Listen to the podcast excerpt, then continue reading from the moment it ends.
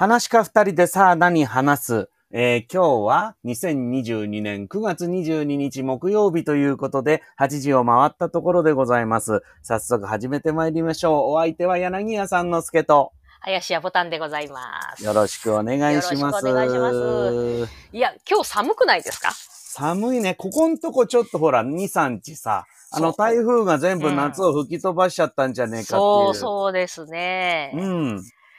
いやいや、台風の影響はなかったですか？お仕事で。私はなかったですけどね。うんええうんうんあのーちょっとあの自分の会が一昨日だったから、うんうん。だからほら、結構ね、朝方まで風が強くて大丈夫かな、なんて言ってたけど、うんまあ雨はね、残ったけど、なんとかやれましたよ。そうですね。よかったですね。うん私の方はちょうどその頃に、あの、浜松のね、浜松出身の、お話家ばっかりでやってる会と、あと、まあ、うん色門の、おえー伊藤無用先生、マジックのね、うん先生がやる浜松会は、あの、中止になってたんですけど、それはあの。台風関係なくて、あの、世話人の方の、あの、体調不良っていうかねあった。あったあったあった。はいはい。世話人の方、やっぱ高齢化がね、進んでますんで大ね。変だね。はい。もう中止って言ってもあんまり驚かなくなってるけど、ねまあ、そうです。まあ、多少ね、こコロナも関係あって、その、うん世話人の方が、まあ、持病があるところにコロナがか、になってしまって、ちょっと重症化してしまったっていうことうですね。ん。ねえ、なんか下火になったような雰囲気を醸していても、結局はまだね。う。うんん。なんで、かね、あれ、ね、うんフランスも、なんかまたね、ぶり返したみたいそうだね。結局こうずっと、なんていうの、波を繰り返していくのかな。な。うん。かね、やってたよね。雨、あ雨、雨宿りじゃねえ。阿波踊り。はいはいはいはい、阿波踊819り人。、ね。えー踊り子の4人に1人でしたっけ？まあなんかね、まあかなりの方がね、えー感染なさったっていう。うん。まあ踊らにゃ損損つうぐらいなもんですけど。そうですね。うん。いや別にね、なんか勇気はないけど。そうそうそうそう。まあやっぱりイベントは気をつけてやんないとまだまだ OK っていうことではないっていうことですよね。うんうんそうですね。うん。やっぱりさ、仕事は近づくとね、あんまりまあ、ほら、なんていうの、立て込んでないもんだからさ、うんうんうん。まあ、たまにある仕事があると、ちょっと前はし、なるべくうちから出ないようにしようなんてね、思うんで、うんうんまあ私はなんとか生きてますけど、やっぱり運動不足になりますね、これはね。そうですね。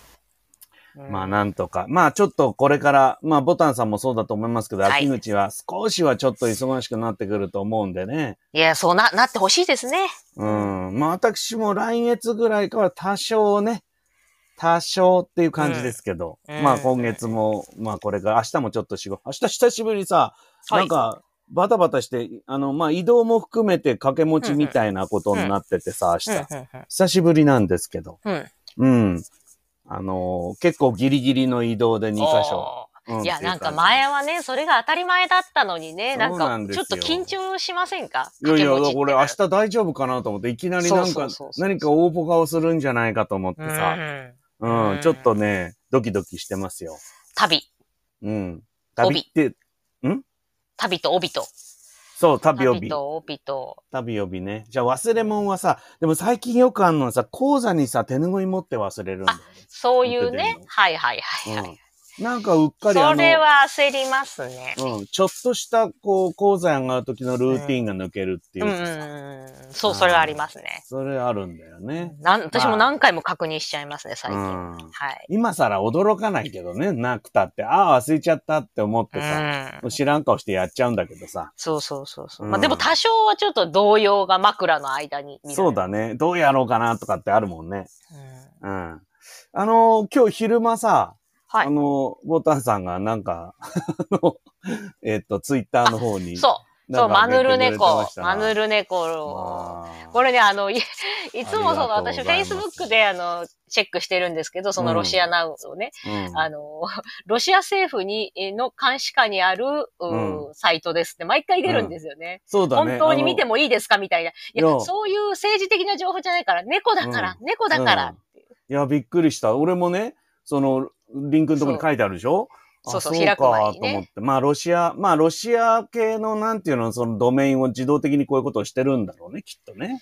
まあそうですね。うんそれにまあ、あのーまあ、ロシアの広報的なね、立ち位置にあるサイトですからね。なるほどうんね。いや、でもね、平和が一番でね。そうで、このサイト自体はね、あの、あの、そんなプロパガンダ的なうん。ことはあまり、あの、ねでなくて、割と、あの、恐ろしや的なちょっと、まあ、ふざけてる感じですね。それもあれでしょ？この間、今の、今のほら、ごごたごたの前からあるサイトなそうそうです、そうです、ずーっとね。ね割とあの、自分たち自国文化を、こう、ちょっと、茶化してるようなそうそう。ところがね。そうだよね。いや、マヌルネコの、なんて言うんですか、飼育についてはですね、うんうんやっぱり、あの、ロシアは、あの、世界一なんで、ああ、ええ私もそこはリスペクトをしてるんですけど、うんうんうんでもね、やっぱりほら、あの、日本もそうだけど、戦争の時にさ、うんうん。あの、動物園がひどい目にあったでしょ？はいはいはいはいはいはいはい。獣をさ、処分したりと。か、いや、象の花子のね、話とかね、そうそう。悲しかったですね。やっぱりさ、こう、どうしても犠牲になっちゃうのよ。うん。それで実際ね、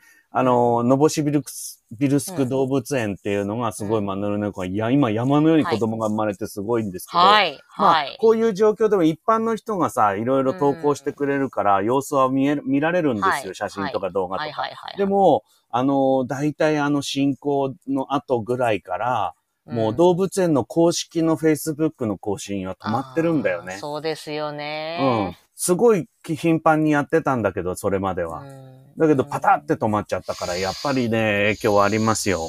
やっぱり平和じゃなきゃいけないって本も、うんこもここの、あの、あの、ロシアナウの、あの、んマヌルネコの写真みんな可愛いですね。いいでしょこれいいよ。すごいいいの。こう、これ、マヌル好きの人には、うん。これはね、もうね、素晴らしい。子供子供のやつから大。人まで。あと、このね人を好まないっていうところの、うんあの、写真のこの人相悪い感じとかね、最高ですね。目力すごいから、マヌル。そう、そうですね。あと、うん。あ、なんていうんですか、冬は寒いから体重が2倍になるんですね。うんうん、そう。今だから、ペットにはなり得ないもう食べてガンガン太ってくんですよ。ああの、夏はね、もう、なんていうの、うあの、なんていうのかな、こう、うんやっぱりね、一年でこう、増えたり減ったりするから、ーうん。なんていうか、夏はね、空気抜いたみたいになってんですよね。うーん。あの、痩せてるっていうんじゃなくて、なんかぺちゃんこみたいになっちゃうこれで、秋口から冬にかけて、あの、ブクブクっといって、それで毛も冬毛に生え変わるから、うんもふもふになるっていうのね。いやー、これ、これね、冬のロシアと冬のマヌルネコを見れたら最高ですねよ。だからちょっとこれからがね、ハイシーズンになってくるんで、大体夏暑いから動物園いっぱい行ってんだけどはいさもう大体寝てんだよね。そうです。あとあれですか、冷房の部屋に入ってるからガラスでちょっと写真撮っても、なそうんそうそう、か反取り。づらいのよ。うん。でもね、冷房の部屋に入ってない動物園のが多いんですよ。うん。で、まあもちろんね、その、マヌルネコの生息地も夏は結構暑くなるんあ、はいで、はいはい。冬はマイナス30度ぐらいになっても、夏もやっぱり30度超えるようなとこだから、うんうんうんだからそこを耐え抜くっていう、まあ猫なんですけどね。うんでもやっぱりデローンですよ。なるほど、なるほど。もうね。でもね、あの、子猫っつうかさ、子供っていうか赤ちゃんか。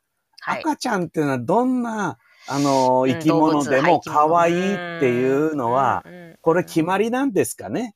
地球の。そうですかね。うん。そう、あ、いや、いや、それじゃないと、あの、なんていうんですか、お世話をしてもらえないっていう。そうなんだろろうね。えー命に関わる？そうなんだよね。可愛くなるっていうのが、あの、生きるために必要なことなんだね。そうそうそう。可愛くなかったら誰もね、あの、ご飯あげたりとか、お世話してくれなくなっちゃうから、こう、自力で、うん自力でなんとか、こう、ね、餌、餌がこう得られるようになるまでは。だからさ、あの、もう半分なんて話はさ、うん。あの、怖い話だけど、あはいはいはいはい生まれた途端に子供がギャーって顔見て、母ちゃんがひっくり返っちゃうみたいな、そういう顔で生まれてくるわけじゃない。うん。ねやっぱり子供は可愛いんだなと思ってさ、そうですうんね。どの、どの動物もね、い人間も動物ですから。そうですね。はい。まあちょっと長っ話になりましたけど、ね、胃袋をまず平和にしないとね。はい。ええそうですね。ええ私は今日はお酒をいただきますあ、が、どまあ、ボ。タンさんは。すいません。私、あの、事情があって本当に、あの、これね、この配信で、今日初めて知る人もね、いるかもしれないですけど、うんうん一応言っときますとね、えっと、はい妊娠10、10週何日かな ?10 週4日ぐらいですか？わかんないんですけど。なんかまあそれぐらい。あの、なんでさ、はあれ、週で数えるんだろうね？いや、一応ヶ月も、ねな何ヶ月とかも3、三週だったり4週だったり、なんかそんなね、いおももうね、自分がね、妊婦になるまで全く知らなかったことだらけですけど、私はなので、メロンミルクを飲みます。メロンミルクいいね。はい。なんかさ、うんなんて言うんですか、他のもので週で数えるものってあんまないじゃないですか。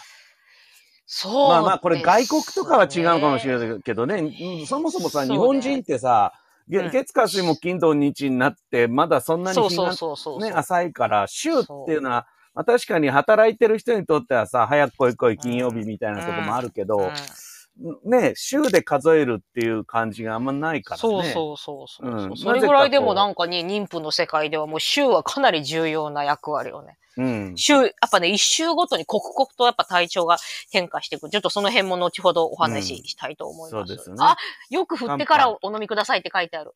あ、そう。じゃあ俺もビール振っちゃおうかな。いやいや、ダメダメです。わあ、危ない危ない。はい。危ないはいそしてですね、はいはい3ボタン、シャープはい3ボタンの方でハッシュタグで、いつも皆さんのただいて。ますが、はい。えー今日はザビさんが誕生日ということおでございますおおーので、そうですか。じゃあもうえー今日の乾杯のはね。時に祝いましょうはい、ね。はい、祝いましょあ、俺か。う。そうです、そうです。そうだ。忘れそうてた。ですよ。はい。そんなことで、ザ・ザビさんもね、あんまり飲みすぎないようにって俺に言われるようになったら おしまいだよっていうことで、えー乾杯をいたしましょう。皆さんもぜひご用意ください。乾杯はい。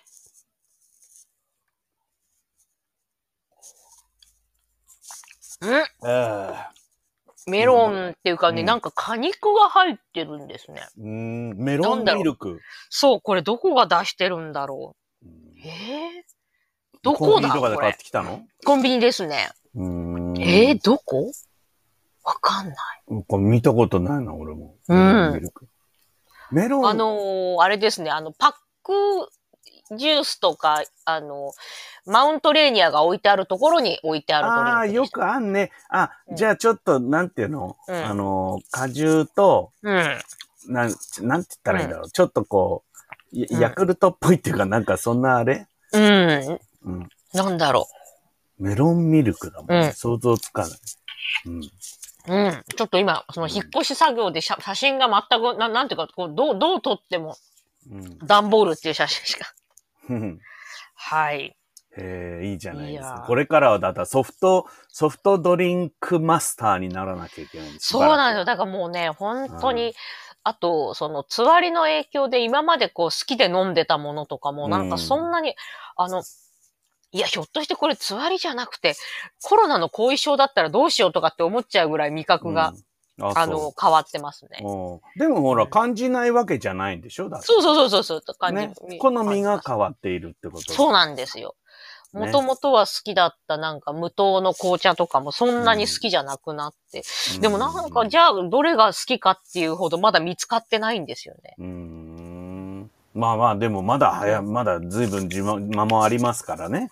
で一応ね、12週ぐらいで落ち着くっていうね、説なんですよ。おそう。うんつわりっていうのが。うん。まあ、一日もね、早く落ち着いてもらいたいけどね、それはね。そうなんですよ。ない方が舐めてましたよ。世間の人に本当にね、あの、世の妊婦さん今までごめんっていうぐらいね、あー舐めてましたね、つわりをね。ねでもひどい人なんてさ、こんな配信なんかやってる場合じゃねえってぐらい大変なわけでしょ。そうなんか入院なさっちゃうね、方もね、いるみたいねです。う。ん。それこそさ、喋ってる最中で、はい、ごめんなさいよ、っつって、どっかいなくなっちゃうとかさ、うん。そういうことにもなりかねないけど、まあ、それと、うそれ、まあ大変だけど、そんなひひどくはない。そこまではないですね。うん。うん。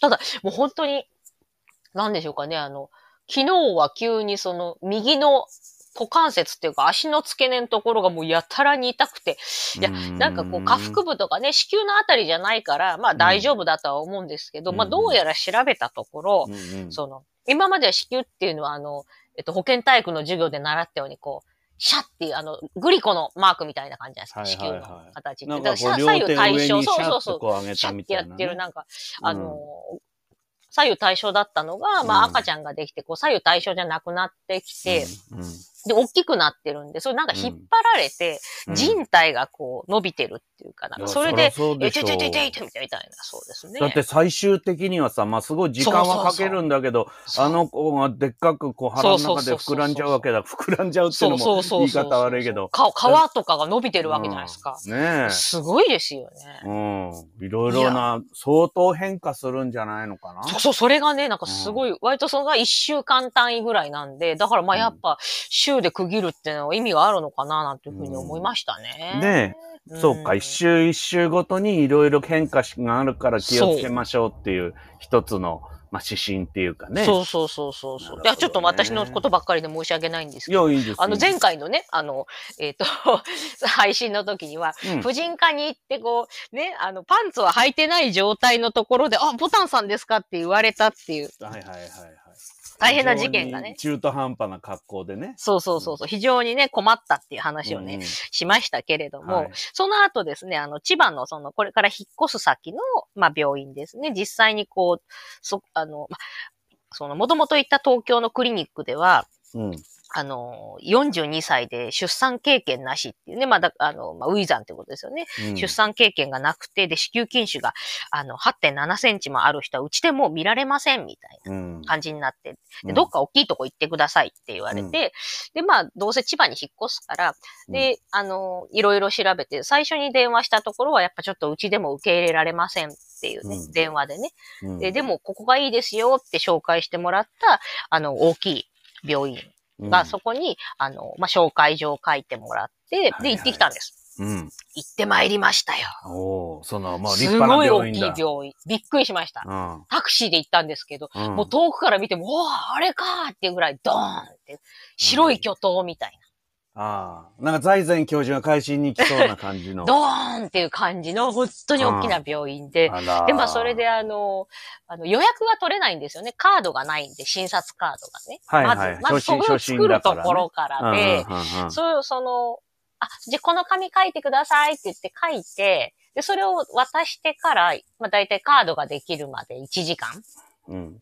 で、それを、じゃあカードを持って、で、そこからあの、全在校舎みたいに何番行ってくださ、はいはいいはい。な感じで。初心、大きいか病院の初心は大変だよね。そう、それで行って、で、あの、やっと参加にたどり着いたねまで、参加にたどり着いたのが2時間後ぐらいなんですね。すごいあのね。8時半に行って、サバイバルだね。そう、10時半ぐらいになって、で、そこうん。でじゃあ、あの、血圧測ってくださいって言って、じゃあ問診票書いてくださいって言ってうん。書いて、で、ちょっとお時間かかりますけど、あ、もういいです、いいです、大丈夫です、余裕持ってきましたから。うんって言って、そっから、えー、2時間ですね。で、まあ大体12時ぐらいにえー診察になったんですけど、まあしょうがないですよね。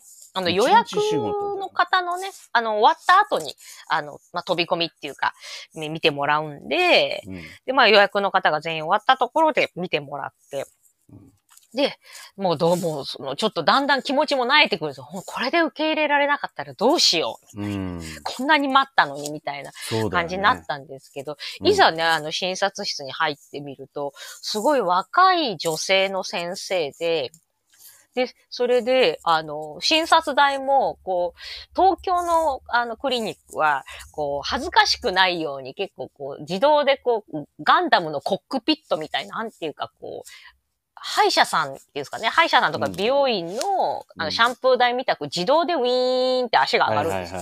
自動でウィーンって足があって、うん。で、お尻の板が、あ足が最初にパカーって開いて、で、その後お尻の下が抜けるんですよ。股が見やすいように。はいはいはい。結構、あの、なんていうか空中に浮く感じなんですけど、そこは自分で恥ずかしくならないように、自動で恥ずそうそう、かしい自動で、そう、パコーってなるんですけどそこは自分でこう、ガン、ガンってこう、足をパカーンっていう、ガンガンっていう、割と男らしい感じ。はいはいはい。堂々とアした。ナアナログな感じね。そうそう、アナログな感じで、うん結構初めてだったんで、ちょっとどこに乗っかっていいかわからなくて、うんなんかなんか中途半端な姿勢で、あの、もうちょっとお尻下げてください、みたいな感じになって、あの、新しい、まだまだね、あの、体験す、初体験っていうのがあるもんだな。そういうのって統一されてないんだね、あんまりね。そうそうだったんですね。うんうん私もね、なんか、あの、標準装備みたいのがあんのかなと思ったんですけど、そこは違って、で、まあ、でもその若い女の先生が、じゃあね、あの、あの、エコー見ますね、とかって言っ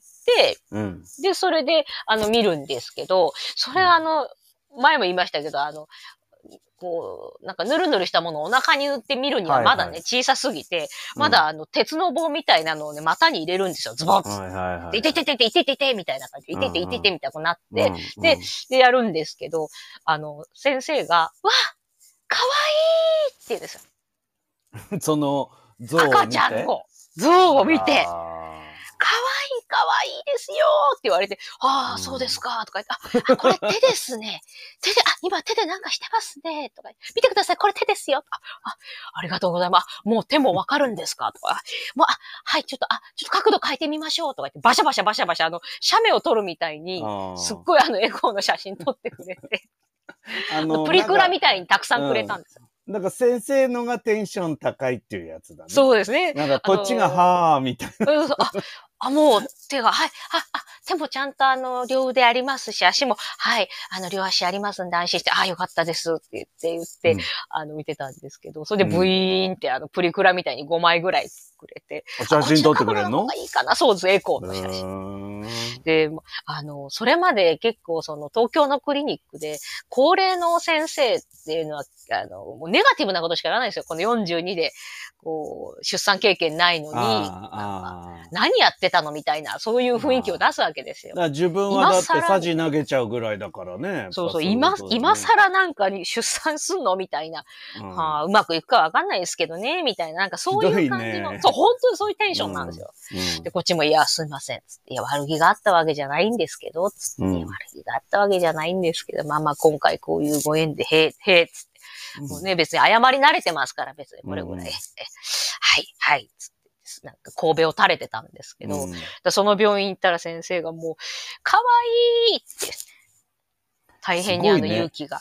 なんか、犬猫病院の先生みたいだね。なんかそうですね。やっぱうそうですね。うんあの、犬。猫病院の先生ってすごい患者に対してテンション高い、ね。そうそうそうそう。基本的に。あらー、ミケちゃんとか言って。そうそう俺あの、俺もションチとこの犬とか連れて行ったことあるけどさ、はいはい俺はただなんかもうしょうがねえなっていう感じで連れてくじゃない。はいはい。あの、俺の犬じゃねえしさ。はいはいはい。だけど、向こうの先生は、あらー、元気だねとか言ってやるからさ、そうそう。俺もそのテンションに合わせなくちゃまずいかなとかね。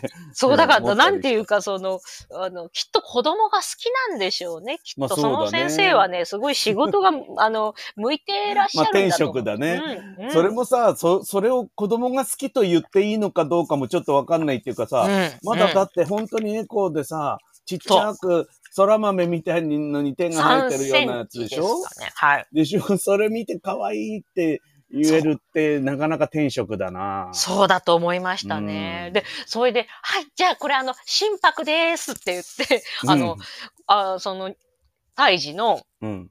心拍も聞かせてくれて。お、あ、音をね。思ったより早いんだよ。なんか、大人のもう倍っていうかもう100、なんか BPM170 ぐらいだった。ああ、あ、そうなんだ。もうだから独立して心臓が動いてんだ。そうですね。で、また、あの、右心房、左心房みたいな、こうなんかこう分かれてるわけじゃないらしいんですけど、まあ、心臓自体のみたいなものがあるんですよね。すごいね、生き物っつうのはね。我がことながら。我が子と、この子に、今このね、お腹の中入ってるんですけど、うんいやー、興味深いですね。そうだね。いや、そういうのをさ、まあ、確かに俺も今病院とか行くとさ、はいいろいろ、えー今そんなとこまで見せてくれんだみたいなものはね、うんもう生体の写真とか撮って渡されたことありますけど。はいはいはいはいはい。うん。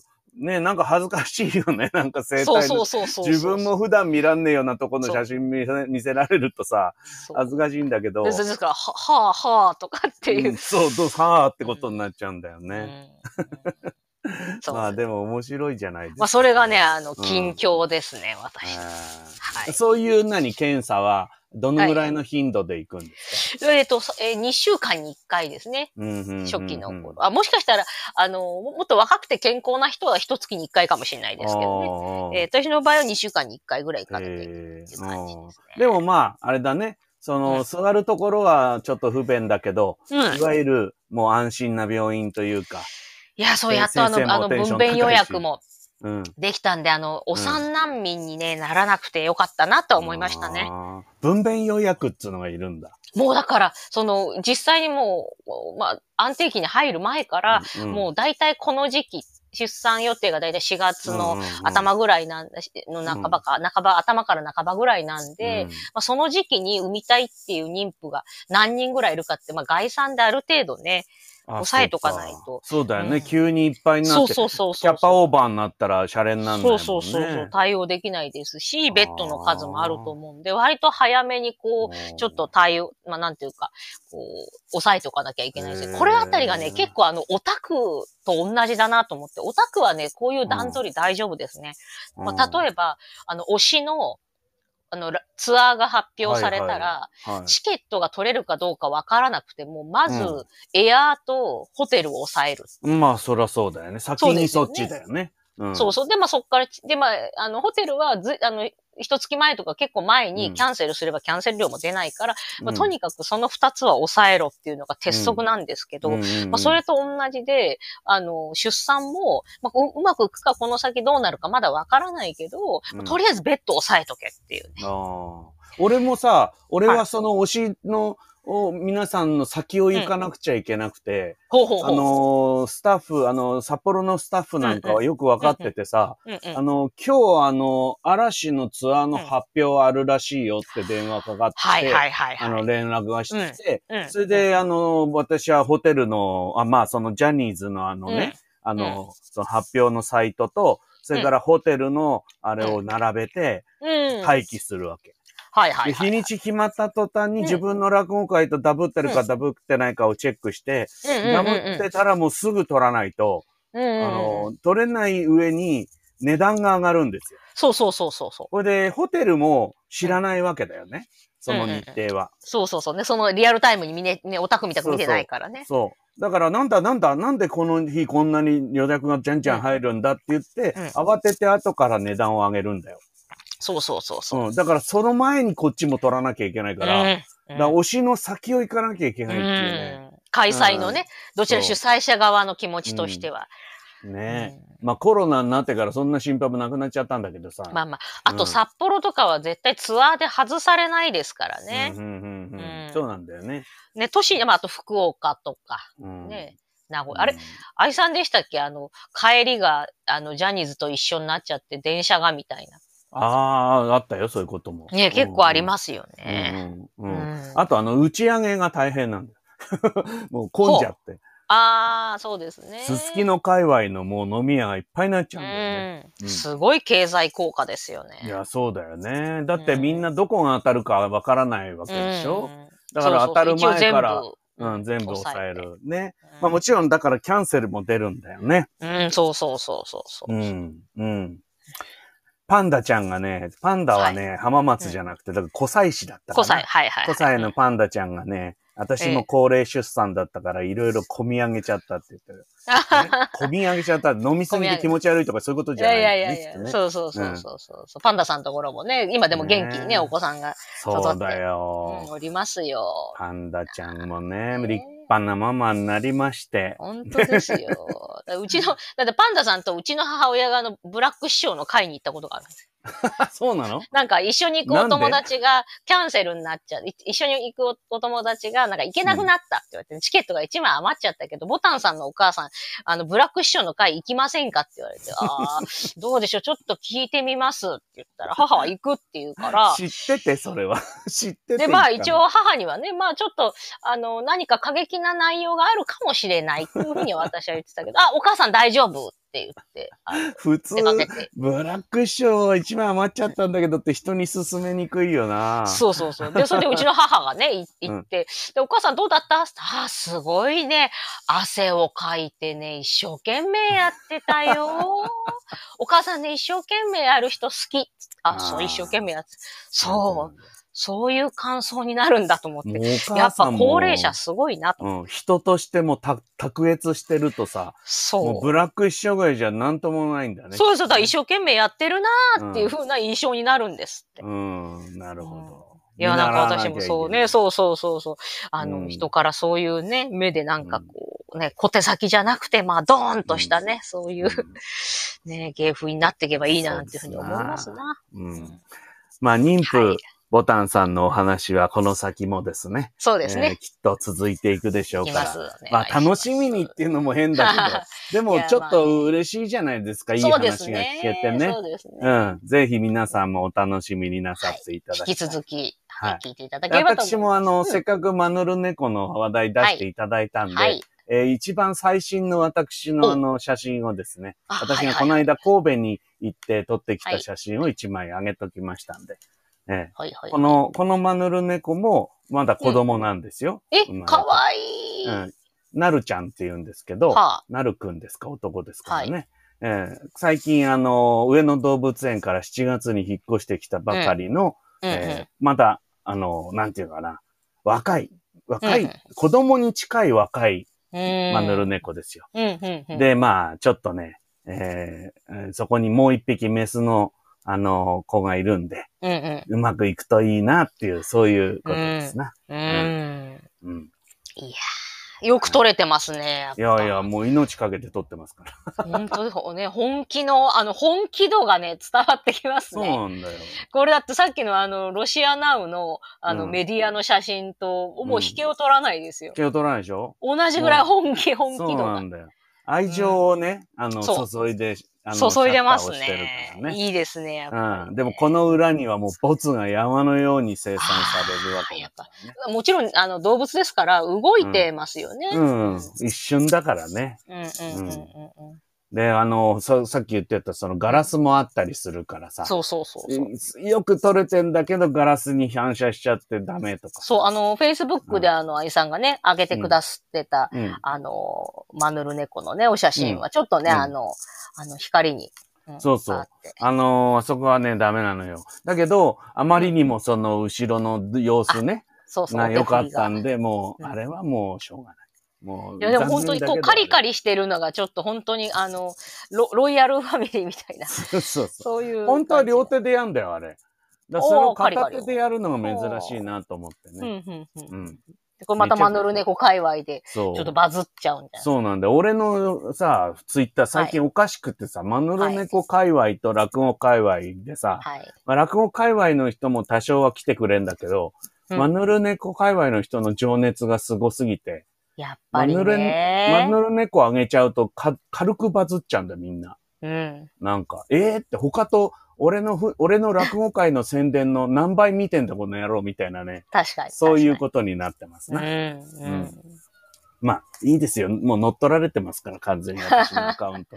いやいや、乗っら取られてる。愛さんの心がね、マヌルネコに乗っ取られてるん乗っ。取られてるね。はいうんで、あれですか？はい。その、私がもう一つ、あの、愛してやまない、あの、うん浜松方面の、あの、面そうなんです。白い二人の生き物の話はどうですじゃあちょっと今週の秀子と孝太郎のコーナーに行きたい、と思います。いでこさんのコーナー、孝太郎さんも。はい。そうなんです。えーっとですね、猿、うーあ、その落語会が、ちょっと先ほどね、お話しした、ちょっと中止になってしまったはいはい浜松のね、落語会が、あの、19日だったんですけれど、あ、18だったのかな？そもそもじゃあ、い行ってないの？浜松へ。そうそう。で、でそれで、うんあの、日日が空いちゃったんで、うん翌日なんですけど、19日に、うんえっと、夫が初めて父の孝太郎に会うっていう。おっとっとっとっと、顔合わせ。夫が、夫が夫とみたいな、本当にあの、いよいよ。あの、母はね、母と姉は、あの、私の家で、あの、あの、会ってるんですけども、うん。初めて夫と一緒に帰省して、うん。孝太郎が、あの、浜松の改札で、うろうろと、そわそわと。え、何待ち伏せ？いやいやいやいや、あの、お迎え、お迎えね。迎えに来てくれたんだ。すごいじゃない。緊そうなんです張すんね。なんか、うちに訪ねていくより緊張すしない？そうそうそう。駅で待って。るって。そう、駅でね、でうん。待ってて、うんちょっとそわそわうろうろ、あ、お父さん、お父さん、あの、野崎くん、うん。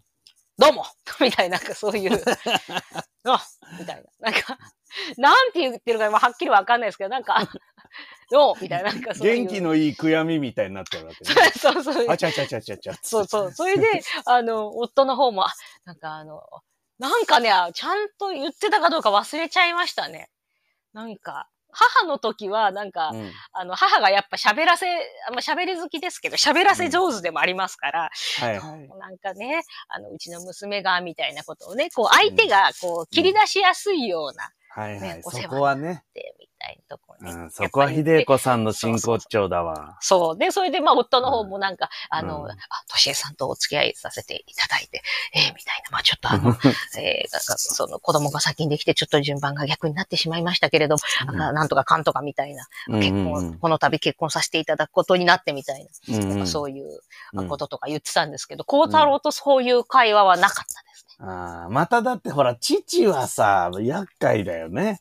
そう。あの、夫にとって父に会うっていうのはさ。そう。で、それでまあ、そわそわしてて、うんで、も、そういう、あ駐車場が地下駐車場満車だったからとかって言って、セブンイレブンの裏って、まあ、あの、浜松駅のおうんセブンイレブン、まあ、駅前のセブンイレブンの裏にある駐車場まで、あの、うん。連れてって、うん。引きずっていくように連れてって、で、それで、あの、父親の行きつけのね、中華料理屋で、まあ、こ中華料理のコースをを食べて、えー。うん。で、まあそこで多少、まあ、会話というような会話かどうか。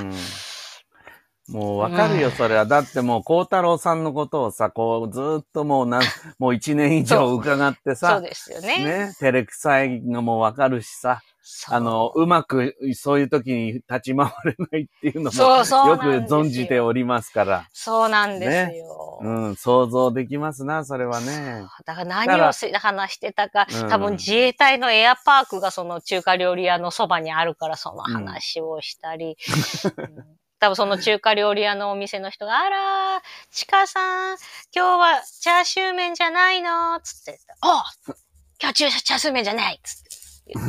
いつもよりちゃんと、ちゃんと食事をしようってそうそう、コースで。ね、頼んでますんでね。で、言われて、なんか、俺はずっと、チャーシュー麺とチャーハン そうなんですか、とかって言われて、で、ちょっとそれに補足をね、あの、え、こちらのお店は、あの、おあの、何ですか、同じ、なんか、あの、行きつけのお店なんですか、俺が、俺が、あの、15の時から、親父と、そう、そういう感じで、ことが進んで。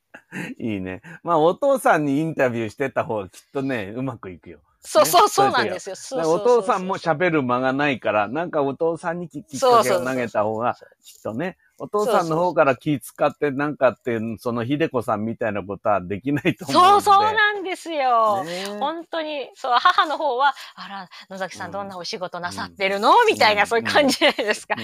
あら、偉いわねね。みたいな、そういうね、そう話とかをするのにう、ん。父親は、な、なんだったかな。やっぱり、あの、この、あの、クラブハウスでもね、何度かお話しした初任給でバナナを、うん。初任給全部使って、バナナだけ買って、バナナをたらふく食べて吐いて、それ以来バナナを食べていないっていう。その話をしてました。面白いエピソードをね。そうそうです。鉄板、うん鉄板エピソード。そうか。いや、だって私とさ、してはね、もう一他の応、鉄板も。うん。うん。一応さ、野崎くんだってさ、はい。あの、お、お父さんにこう、挨拶ぶたなきゃいけねえっていうのさ、そうそうそう。それこそ考えてきたと思うよ。ききどうやって切り出そうね工場をね。そう。うんだけど、きっとお父さんそういうのを受け止められないんだよね。なんかこう、受け止められい。ないと思うん。大空振りしちゃうみたいなさう。。そう、そう。受け止められないんだ。うん。ね。そういう感じだよね。きっと。いや、なんか、だから結局、なんかよろ、なんかよろしくお願いしますみたいな、なんかそういうのとかもあんまりなかったような。うん。ね、はちゃちゃちゃちゃちゃつってて、なんとなく話が、した、話をしたようなしないようなになるってやつだよな。そう。だって写真をその、え ーあ、その前に16日に一回その浜松にその敬老会の仕事で一旦帰って、で、その時に写真を見せたんですよ。お父さん、この人が野崎くんだから。うんで、それも私も忘れてて、うん母が、あんた、あの、お父さんにさ、写真見せた？って言うから、え？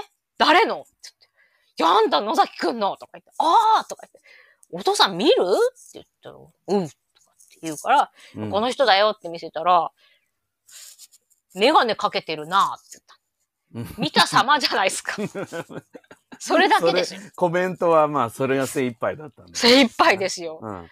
なんかほら、ねえお世辞とかもあんまりダメそうな感じもするからさ、なお、なんか、なんかいいよ、良さそうな人じゃねえかとか、そういうのはちょっと言えないんだよ。バナナ食いすぎちゃうほらね普通、普通はだからさ、なんかね、まあ女の人だったら、あら、あらうん優しそうな人じゃないとかね、うんうん真面目そうな人じゃないとか、うんなんかそうやって言うじゃないですか。うんメガネかけてるな、そうだよ。だ落語と一緒なんだ。おお、目が二つあるみたいな。そうそう、そうな、そうななんですよ。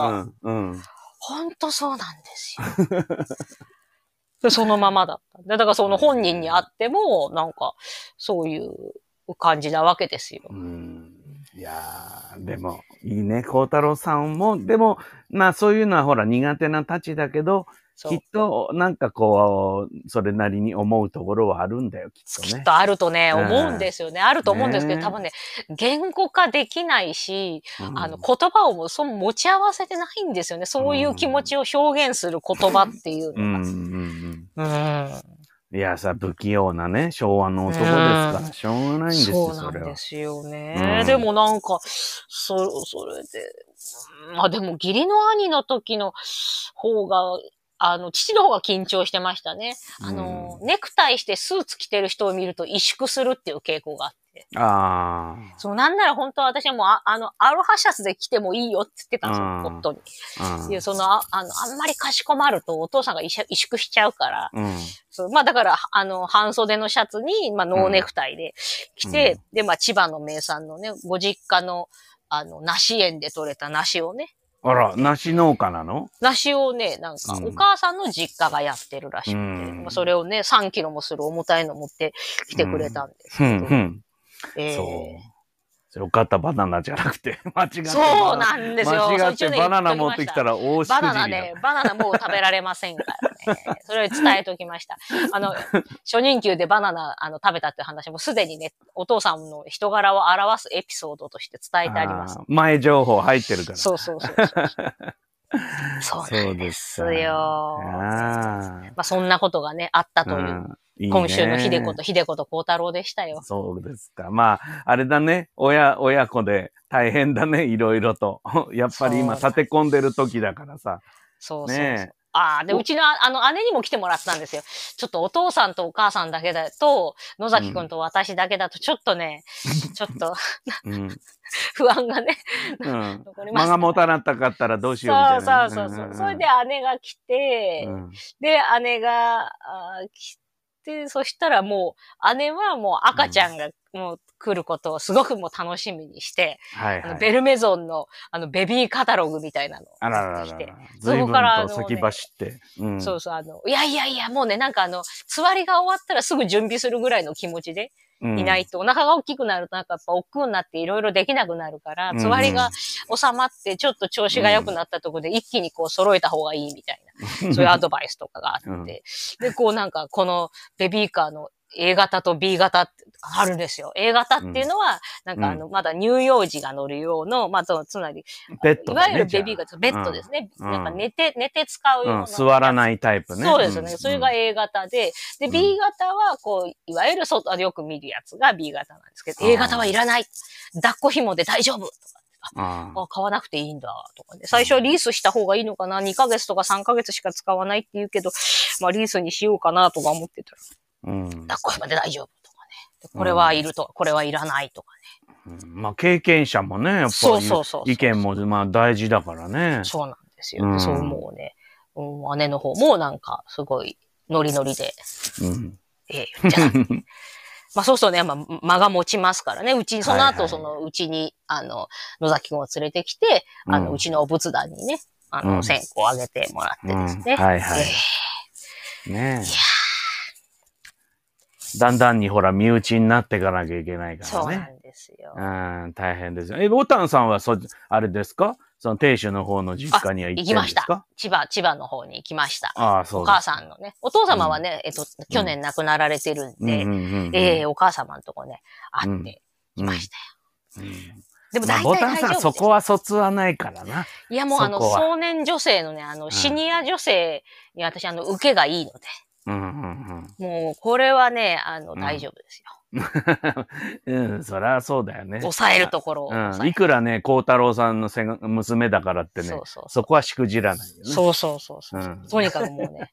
で、こもうこう、お紅茶が出てきたんですよ。きっとね、なんかね、来るっていうんでね、ショートケーキとか買っててくれたんですよ。そうだね。だ母の世代のあの洋風に対する憧れっていうのがやっぱり強いですから、うんうんあの出されたティーカップがね、うん。あの、なんていうのか、ティファニーグリーンっていうかね、なんか緑の、なんかトトルコグリーンっていうかトルコブルーっていうか、なんかそういうちょっと、なニュアンスのある緑色で、で、縁がね、金色で、なんか。こう、か形もただつるっと丸いんじゃなくて、こう、菊の花みたいに こう、ボコボコボコボコしてて、こう、取っ手がついてる。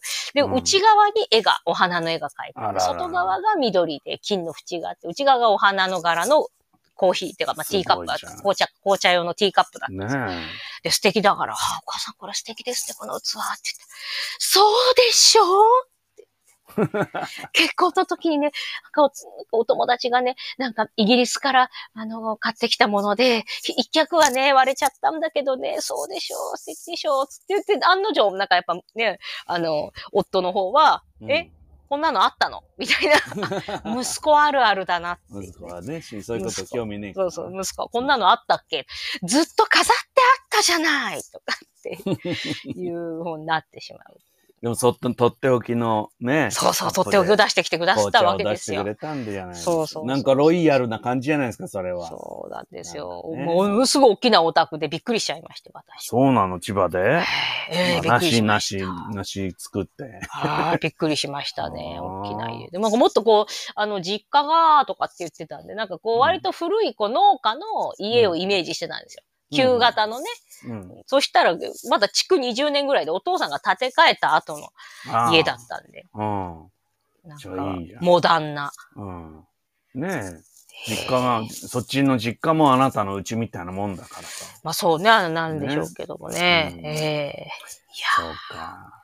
俺はね、あの、はい弟がさ、はい。結婚するときにさ、話したっけ？これここでね。やっぱりさ、うんあ何なんだろうね。恥ずかしいんだろうな、みんなな。うんうんうんうんああいう、はなんていうの、かしこまったっていうか、はい顔合わせをしたんですよ。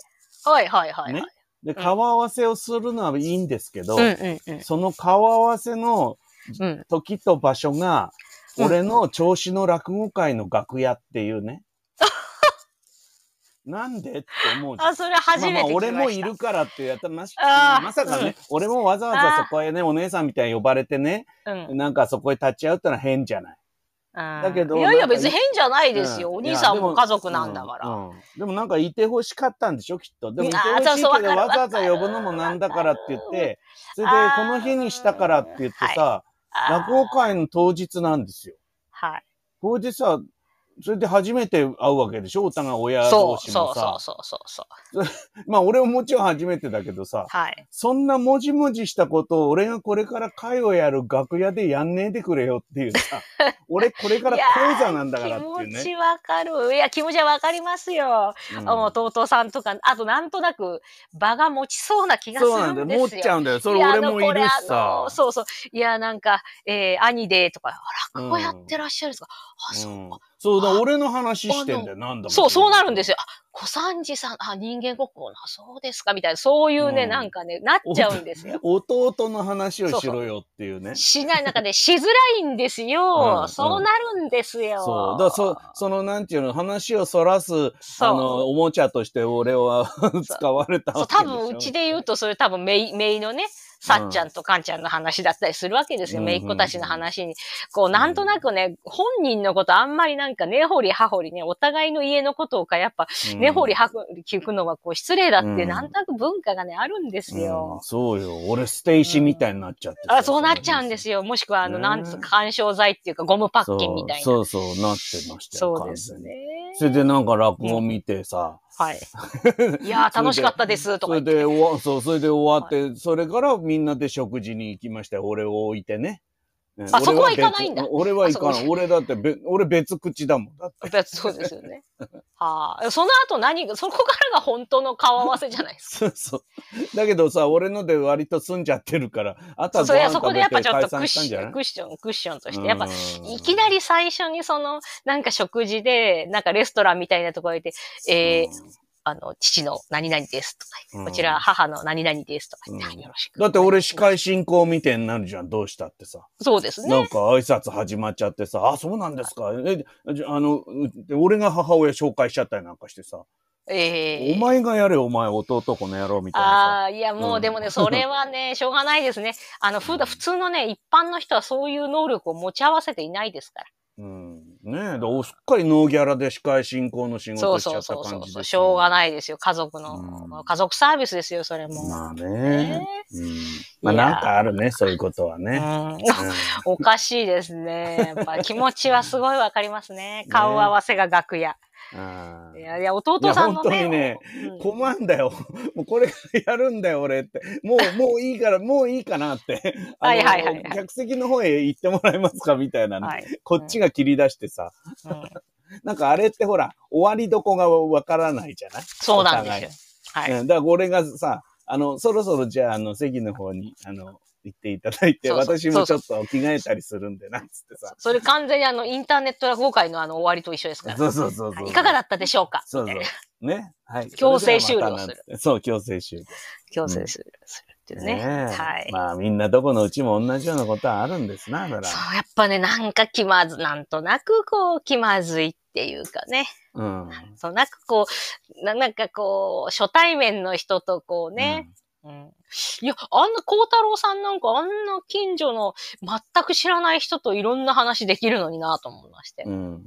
全く知らないからできちゃうんだろうね、きっとねそうでしょうね。なんかまあ、あ、あの、その、えー16日に帰った時は、新キャラが登場してきて、父親の会話の中に。うんうん。傘のおじさんっていう、またピッピのおじさんに次ぐ新キャラの傘のおじさんって、うん、まあ、おじさんなんだね、やっぱりね、おお前傘のおじさんあったかって言うから、ああ、さっきあの通ったあの、日傘さしてあの散歩してる人と、あれ傘のおじさんっつって。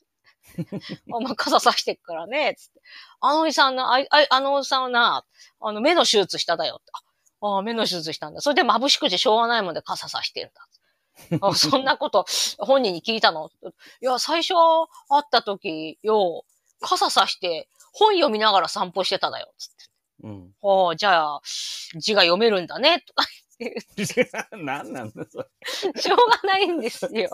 無孝太郎さんとうん。話をするとそうなっちゃうんですうん、よ。そうだね。なんかへんてこな会話になるんだ、ねそうそうそう。うんあ、じゃあ字が読めるんだね。つって、うんおうそれで、なんか、おう目手術して眩しいっつって言ってた。つってあ、そうなんだね。って言って、また新たに、不思議な会話がね、そう、家の魅界隈で。力ですな。そう、家の界隈でいろんなキャラクターが登場するう。田舎なのにね、なんかその知らないまんま、なんかその傘のおじさんぐらいにしとくのが面白いよね。そうなん大ですよ。体もうちょっと掘りたくなるじゃん、田舎の人。そうですねあの人どこの人なの？みたいなさ。そう、そういうのが、ね、まりそれに興味がないんだろうな。そう、村意識はね、ないんですよね。ないんだよね。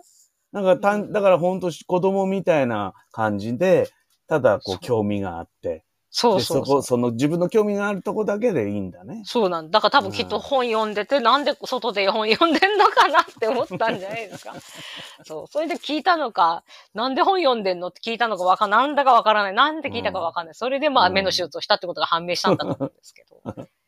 はいねえ、なんで本読んでんのってのも、あんまり言わないけどね、そういうことね。そうそう。知らない人にさ、いいそう勝手、か勝手じゃねえか、そんなのって思うけど。でもね、きっとね、そういう人は孤高のね、人だったと思うんですよ、今まで。うんうんそれがね、ああいう子供みたいな人に話しかけられてね、きっとでも悪い気はしないと思いますよ。そうだね。いいお友達になれんじゃないかな。そう、かえってね、てそうそう、あの、うん知的な、知的レベルの高い人の方が父といると楽しいらしいですよ。ああ、なるほど。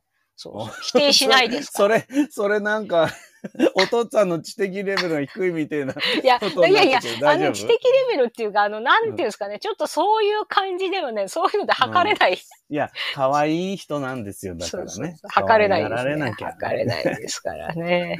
ええそうか。いや、俺もちゃんと話してみてえもんな、孝太郎さん。いやー、やっぱね、またね、あのね、ちょっと浜松でね、なかなかもうね、会はあんまりやってないですけどね、うん私も何かあったらね、いや。ぜひ声かけてくださいよ。そしたらもう大変だもん。この、もうこのクラブハウスなんてもう生中継しないと怒られちゃうよ。もうあの、スマホ置きっぱなしでさ、はあのいはいはい。ただ、ただあの、なんていう空気をお届けするっていう。あの、もう車でね、あの、ずっとつけっぱなししてるとね、いいと。あいいね僕もしますといいですよ。だから一切番組としての進行はしないでさ、はい、そうそうそう話し家二人でさ、何話、そんなこと言わないでさ、はい。ただあの、いきなり始めて、ずーっと孝太郎さんがなんか言ってるみたいな。ザーみたそいうなとそうそうころから。ね。それなんだこれ？な聞いてる人は何なのこれ？みたいなさそうそうそうそうそう。そういうのをやってみたいね、なんかね。ええ ねえいやいやいやい面白い。いや。や、でも。ね、ボタンさんもしそれこそこれからまた、あれだね、子供が生まれたり、いろいろなことが起こるから、ともまたあの、浜松界隈や激震が走るからさ。そうそうそうそうねそうそう。大騒ぎですよ。大騒ぎになる。大騒ぎですよ。生まれたらだからと、と、まあ、千葉までね、遠征してきますからね、きっとね。ねこれをね、あの、ボタンさんの枕だけにしとくのはもったいないので、にみんなでね、ぜひあの、ここでシェアしていこうじゃないか。はい。はいという。ことでございますな。はい。いや、ちょっと私の話ばっかりで申し訳 ないですね。私はね、あんまりだから落語会、だから自分の会は近かったんでね、うん、えー頑張ってお稽古をしたりとかですね。うんまあ、あとちょっと、あの、神戸に行って、あの、マヌルネコに見見てきたとか、そういうぐらいだったんで、あの、はいマヌルネコの話しちゃうともう終わんなくなっちゃうんで、はい、えーはい。あと5分ぐらいしかないんですからね。うんはいえーだそれはまた別にまとめてね、やりますんで。あ、でも、新真打ちの広めね、よかったよ、すごく。あ、そうですか。うん。うんあのね、こんなお、なんか600人規模の、あの、パーティーだったから。そうそうそう、久し、うん何年ぶりですか？うーん、3年ぶりっつってたかな。そう。その日に私、熊も、熊本に行ってたんだ。あ、そうなんだ。そうそう。あれ、熊本のお菓子、そう。あ、そうだ、熊本のお菓子すっかり忘れた。そうだ、そうだ忘れてちゃいけない。あのね、そうなの。あの、皆さん聞いてくださいますあのね、今もう、もうもう目の前にありますからね、うんあれですけどね、えーボタンさんがね、熊本へ行ってね、あのーそう。お菓子を、ね。これあの、違う、もらったものです。送全部、全部もらったものです。もらったももんなの？はい、買ったものじゃありません。そうなんか。なんかこう楽屋にすごい大量にケータリングでいろんなものがあって、で、その中からこの美味しそうなものをこうちょっと見繕って、今までこう前回はね、あの、うん。熊本のお菓子はあの、えっ、と、武者返しとか、あの、えっ、と、私の大好きな神太鼓とかね、あの、有名どころでしたけど、今回それ以外のものをお送りさせていただきました。じゃあ、あ早速ちょとおつまみっと、ちょっとはい皆さんにもね、お見せしないとね。ぜひぜひ、おつまみにもなるようなね。はい。今、あの、ツイートしましたんで、皆さん見ていただきたいんですけど、なんかいっぱい入ってんですよ、いろんなものがちょっと。そうそうなんだから、ちょ、ちょ、ちょ、消費期限に見てくださいよだ。からね、楽屋、なんつうの、楽屋のあの、なんかこう、ケータリングっぽいっていうのは確かにそう。でもこんな、このハートのさ、干渉剤ですか？干渉剤も。これは私が入れまました。あ、入れたんですね。これ食べちゃいけないんだよね。食べちゃダメ。メですよ。そうですよね。えっ、と、おつまみは非常にありがたくてですね。はいでで、本当はすぐ食っちゃうと思ったんだけど、だから今日のほこの配信終わるまではちょっと食べて、いや、あれ全部食っちゃったんだよっていうんじゃ話にならないから、頑張って取っといたんですよ。すいません。ええ素晴らしい。熊本のやっぱりね、馬肉を使ったそうそう、馬、馬バル。馬バルの、えー、なんだ、これ、缶詰がね、3種類でしょ？そうそうそれからこれ絶対美味しいですよスイカゼリー。そう、スイカゼリー。うん大丈夫 ?11 月22日まで。あ、よかった、よかねった。それからこの松風はいいね。これ全部、そうそう、これこれ、そう、これパリパリね、パリパパリパリパリ。ねうん。そう。だ。これそう、乾杯の時に言おうと思ってすっかり忘れてた。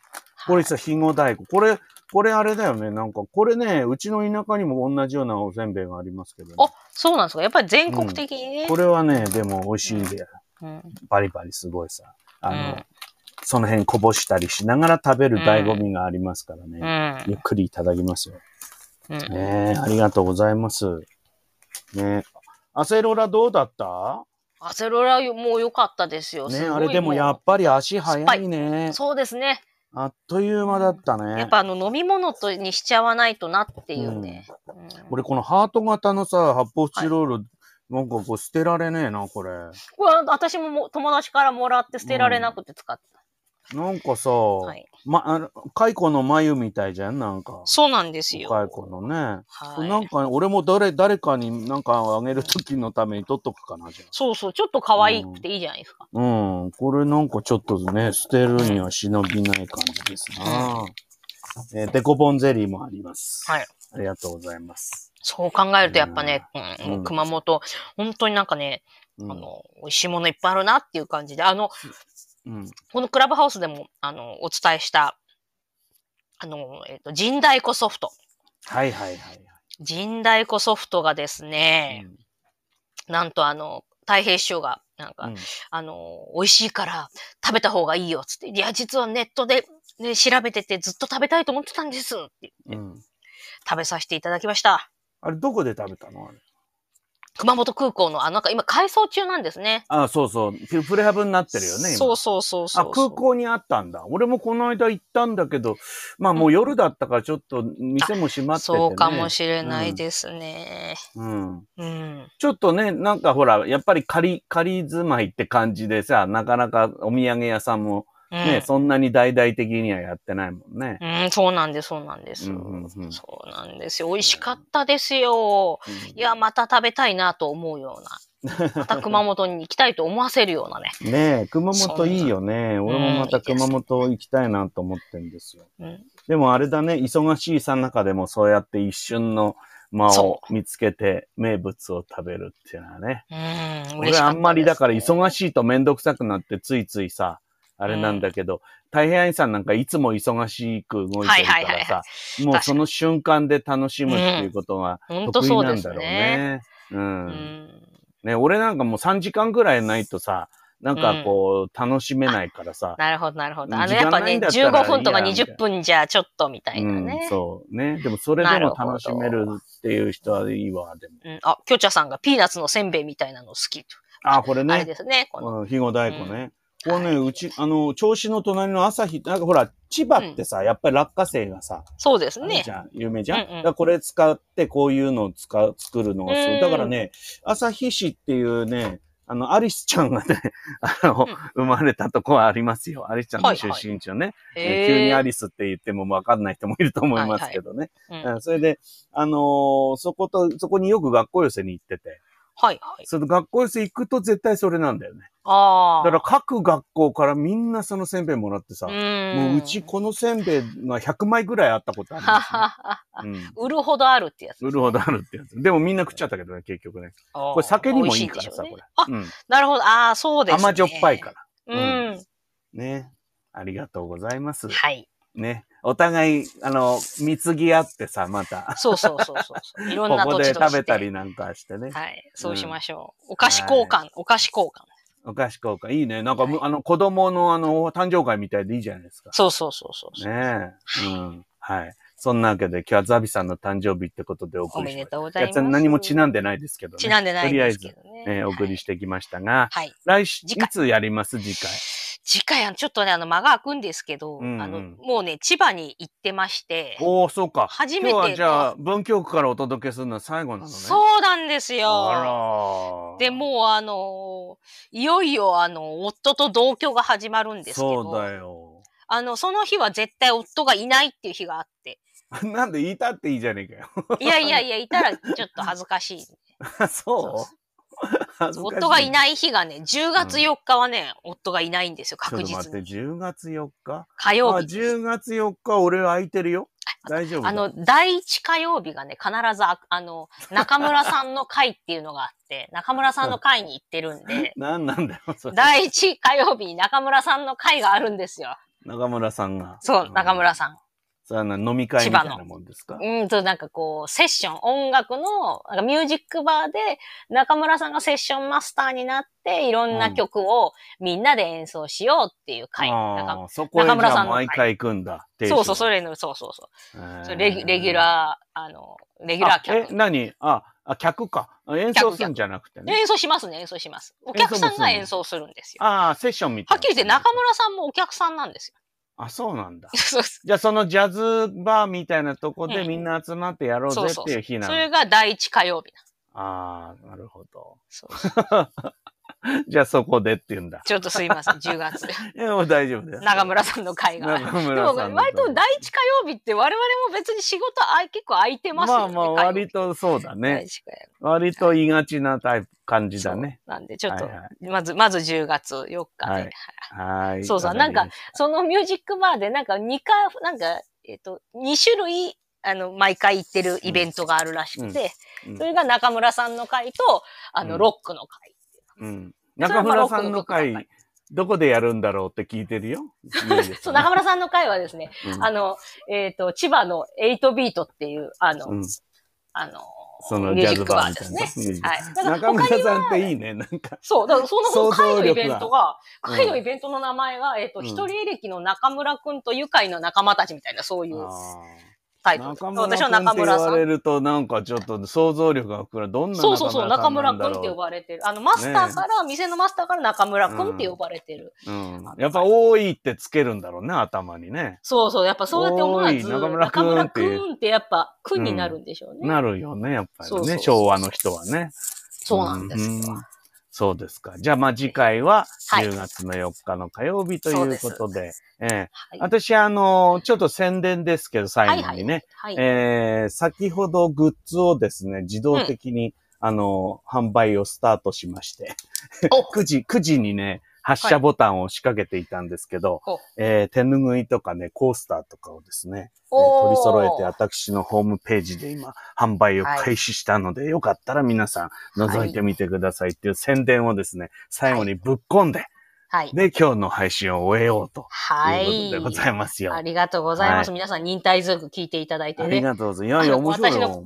個人情報ばっかりで、うんこれといってそう、どんんどん晒していくっていうか、そもそも浜松には個人情報がないからね、もうね。そうそうそうそう。もうとにかくねあの、プライバシーってものはあまりありませんのでね。うんねもう台所まで写真撮って流しちゃってるからね。そうなんですよ。ははいい。また遊びに来てください、皆さん。はい、次回は10月4日です。はい、ありがとうございました。良い夜をお過ごしください。おやすみなさい。